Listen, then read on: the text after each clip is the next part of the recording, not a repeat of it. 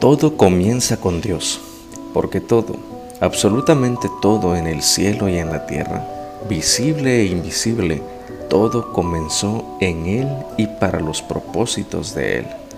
A menos que se dé por hecho la existencia de Dios, la búsqueda del propósito de vivir no tiene sentido.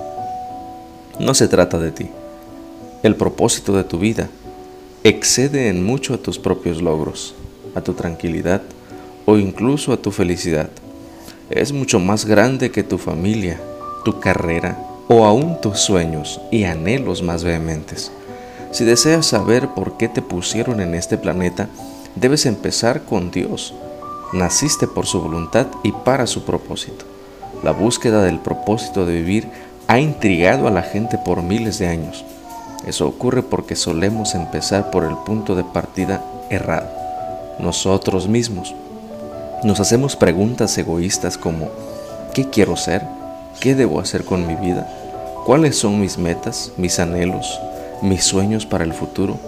Enfocarnos en nosotros mismos nunca podrá revelarnos el propósito de nuestra vida. La Biblia dice, en su mano está la vida de todo ser viviente. Contrario a lo que te dictan muchos libros, muchos libros conocidos, películas y seminarios, no encontrarás el sentido de tu vida buscando en tu interior. Es muy probable que ya lo hayas intentado. No te creaste a ti mismo. Por lo tanto, no hay manera de que puedas decirte para qué fuiste creado.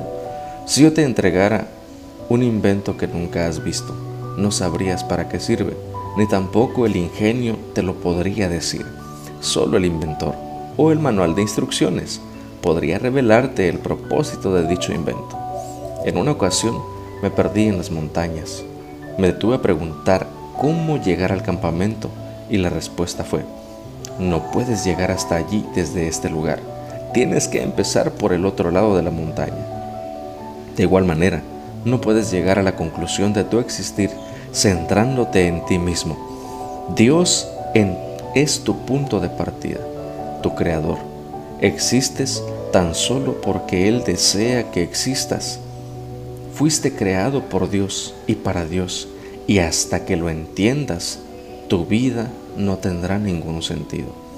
Solo en Él encontramos nuestro origen, nuestra identidad, nuestro sentido, nuestro propósito, nuestro significado y nuestro destino. Cualquier otra ruta termina en un callejón sin salida. Muchos tratan de usar a Dios para su propio beneficio, pero eso es antinatural y está condenado al fracaso. Fuiste creado para Dios, no al contrario. La vida consiste en permitir que Él te use para sus propósitos y no en que tú lo uses a Él para los tuyos. La Biblia dice, la obsesión con sí mismo en estos asuntos es un callejón sin salida. La atención a Dios nos guía a una vida libre y espaciosa.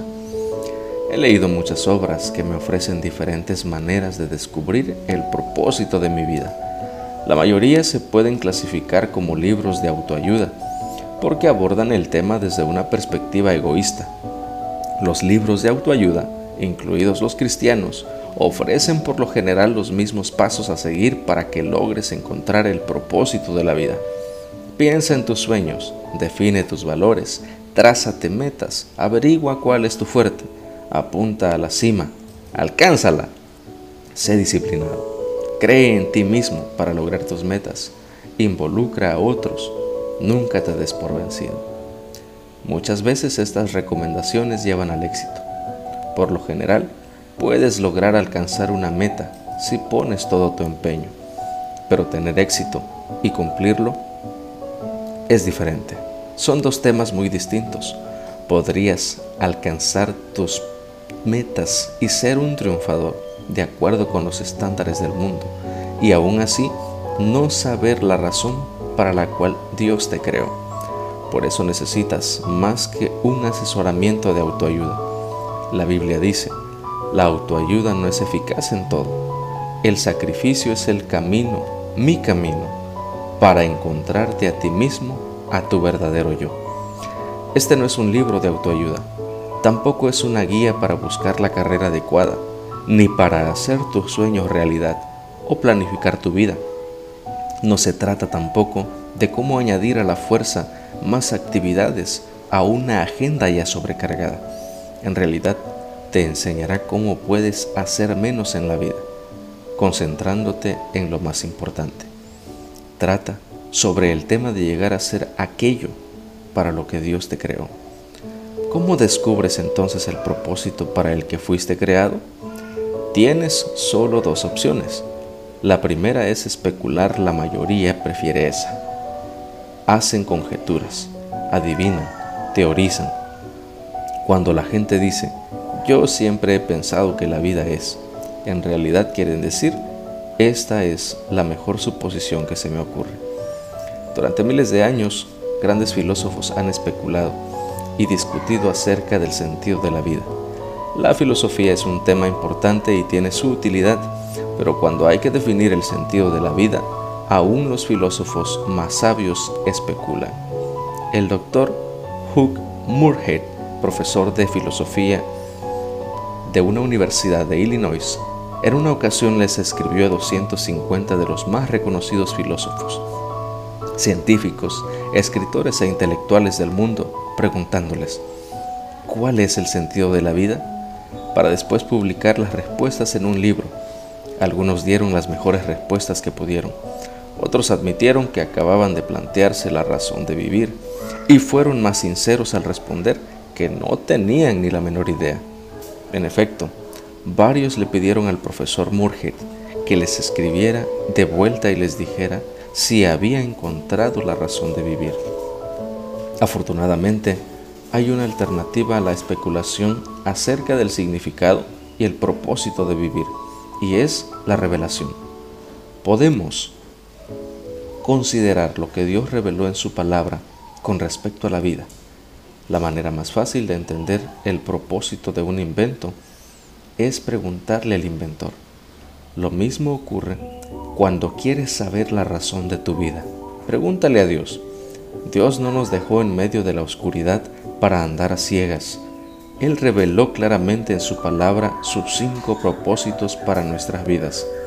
La Biblia es nuestro manual de instrucciones, el cual explica por qué estamos vivos, en qué consiste la vida, qué evitar y qué esperar del futuro.